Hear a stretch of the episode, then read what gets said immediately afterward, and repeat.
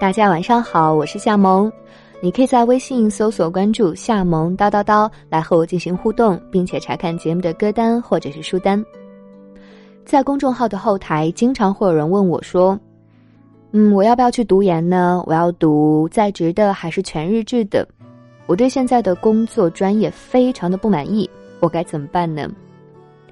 其实我们每个人都有这样迷茫不安的时候，我也有过。当时我几乎是饥不择食、慌不择路，见人就表露出自己的迷茫，见到人就会问他：“你对未来是怎么样规划的？我又该怎么办呢？”但是经验告诉我，你的这些问题从旁人处都是得不到答案的。后来我就买了许多职业生涯规划有关的书，那么今天和你分享一篇文章，叫做《人生导师并不存在》。上大学的时候，我并没有专注于学习，而是把更多的精力放在了对前途的担忧上。当时我了解的只有一点，就是那些需要通过好成绩获得的职业和我相隔太远了。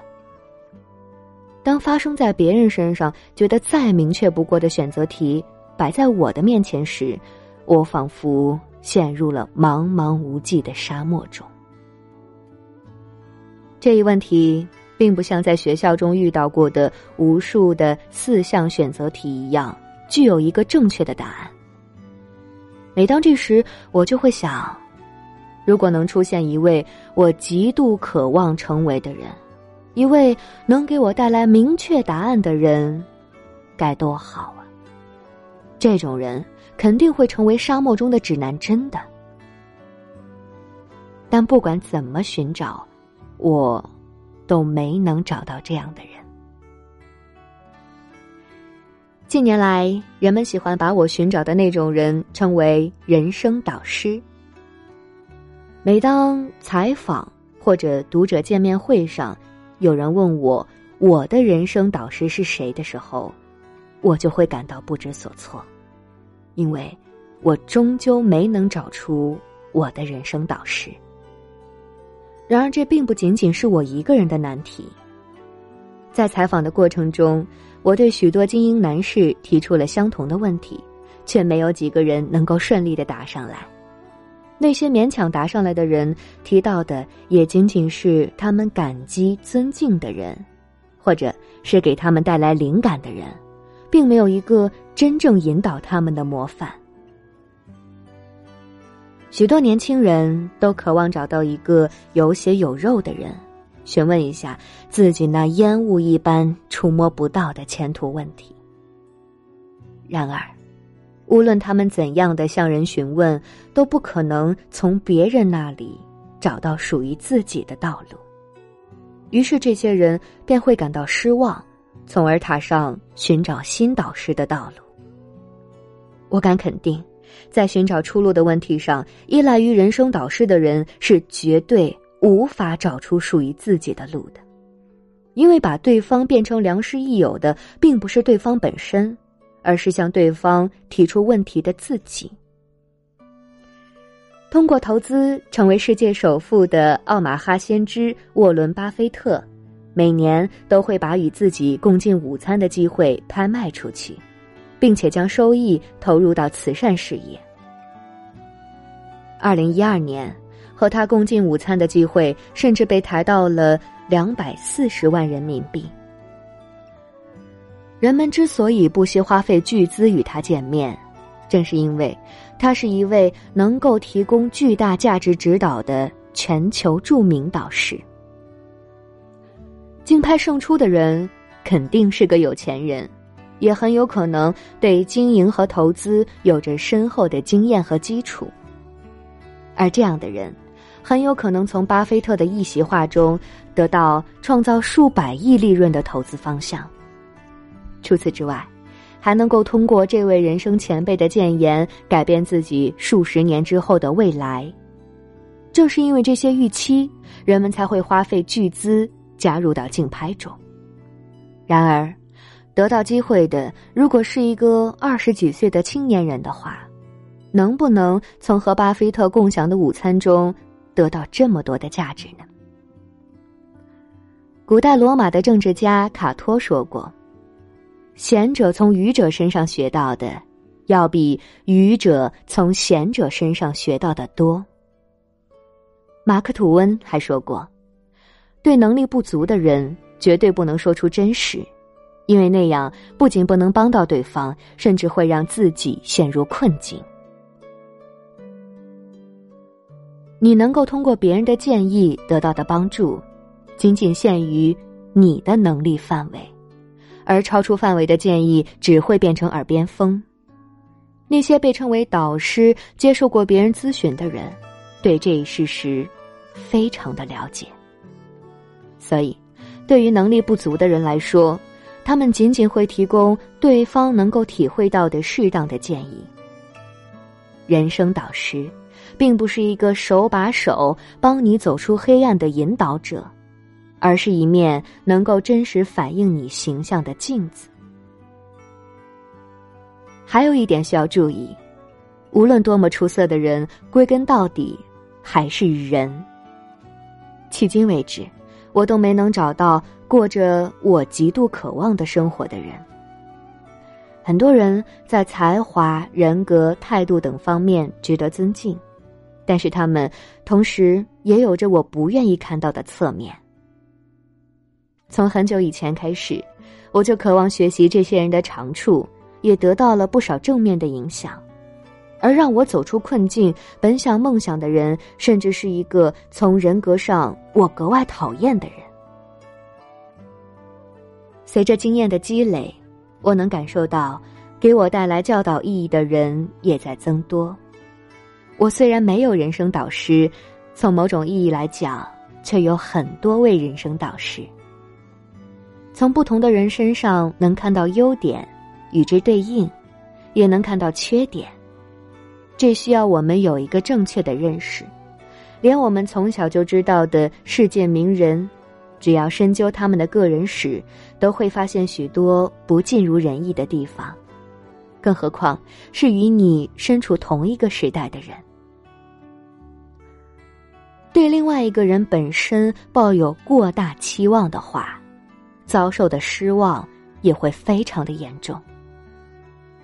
我认为，正确答案就是从众多人身上吸收长处，从这些长处的组合中找到真正的自我。所以，所谓的人生导师，很有可能不是一个实体的存在。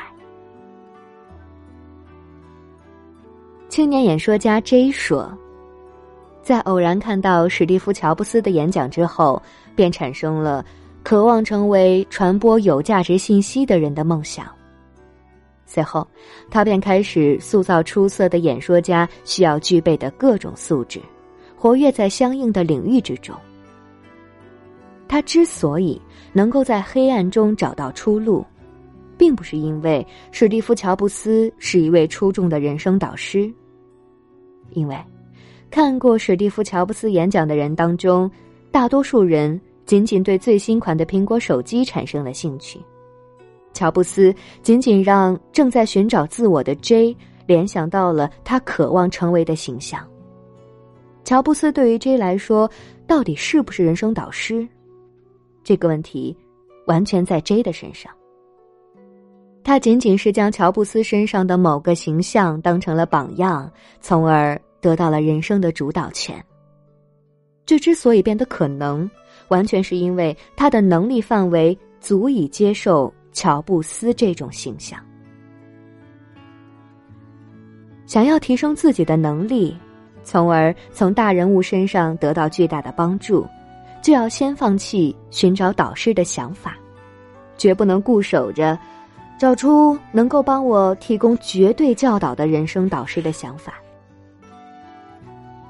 在那些温暖的自我启发的神话中，经常会出现拯救主人公于未知世界、凡事都能提供宝贵指导的导师。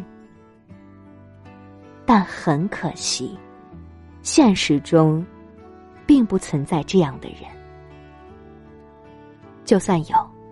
单单凭借你的能力是无法得到他们的帮助的，因为那些真正的能够被称得上人生导师的人，会站在身后的某个地方，给那些能够从芝麻中看到西瓜的人提供宝贵的建议。二十几岁的年轻人，就算听到逆耳的话，也要敞开心扉，虚心的听下去。单单留下自己碗里装得下的意见，而舍弃其余所有的话，这个碗就永远不可能变大。只有当多聆听、多读书、多经历别人的话和现实产生相互作用的时候，这个碗才会变得越来越大。我往往会从那些年轻人对所谓的人生导师提出的疑问中，看到渴望减少弯路的惰性，还有贪欲。他们会问一些只有亲身经历者才能够体会到的问题。年轻的能量和电池不同，只有不断的投入实践才能充满，静止不动时只会不断的消耗下去。那些经常做自己想做的、吸引自己的事情的人们，他们提出的问题和常人有着本质上的区别，而高手们也能觉察到这些。所以，不要费尽心思的去寻找什么人生导师，从自己的内心深处挖掘出一位导师来吧。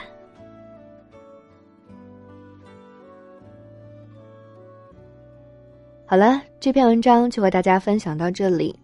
这本书的名字叫做《二十几岁决定你的人生主题》，作者是一位韩国作家，叫做南人书。南是南方的南，人是仁爱的人，书是淑女的书。这类的书应该还有挺多的吧？我当时也是一个非常偶然的机会才买了这一本。可能对于已经走过那个阶段的人来说，书里面写到的只是一些食之无味的人生大道理，或者是鸡汤罢了。但是，我想，对于正处在迷茫中的你来说，可能会有一点点的帮助和启发。其实啊，迷茫真的是一个永恒的问题。我在这里，嗯，傻傻的劝你不要慌，不要着急，这也是不可能的事情。嗯。那么，我想我能做的也只是，有机会再选取一些篇章读给你听吧，希望能给你一些力量，给你一些帮助。那么今天先到这里，如果有给你一点点的启发的话，也欢迎你把它分享给更多的朋友。你的每一个点赞、分享、留言、关注，对夏萌都有非常非常大的帮助哟。那么，祝你晚安，做个好梦。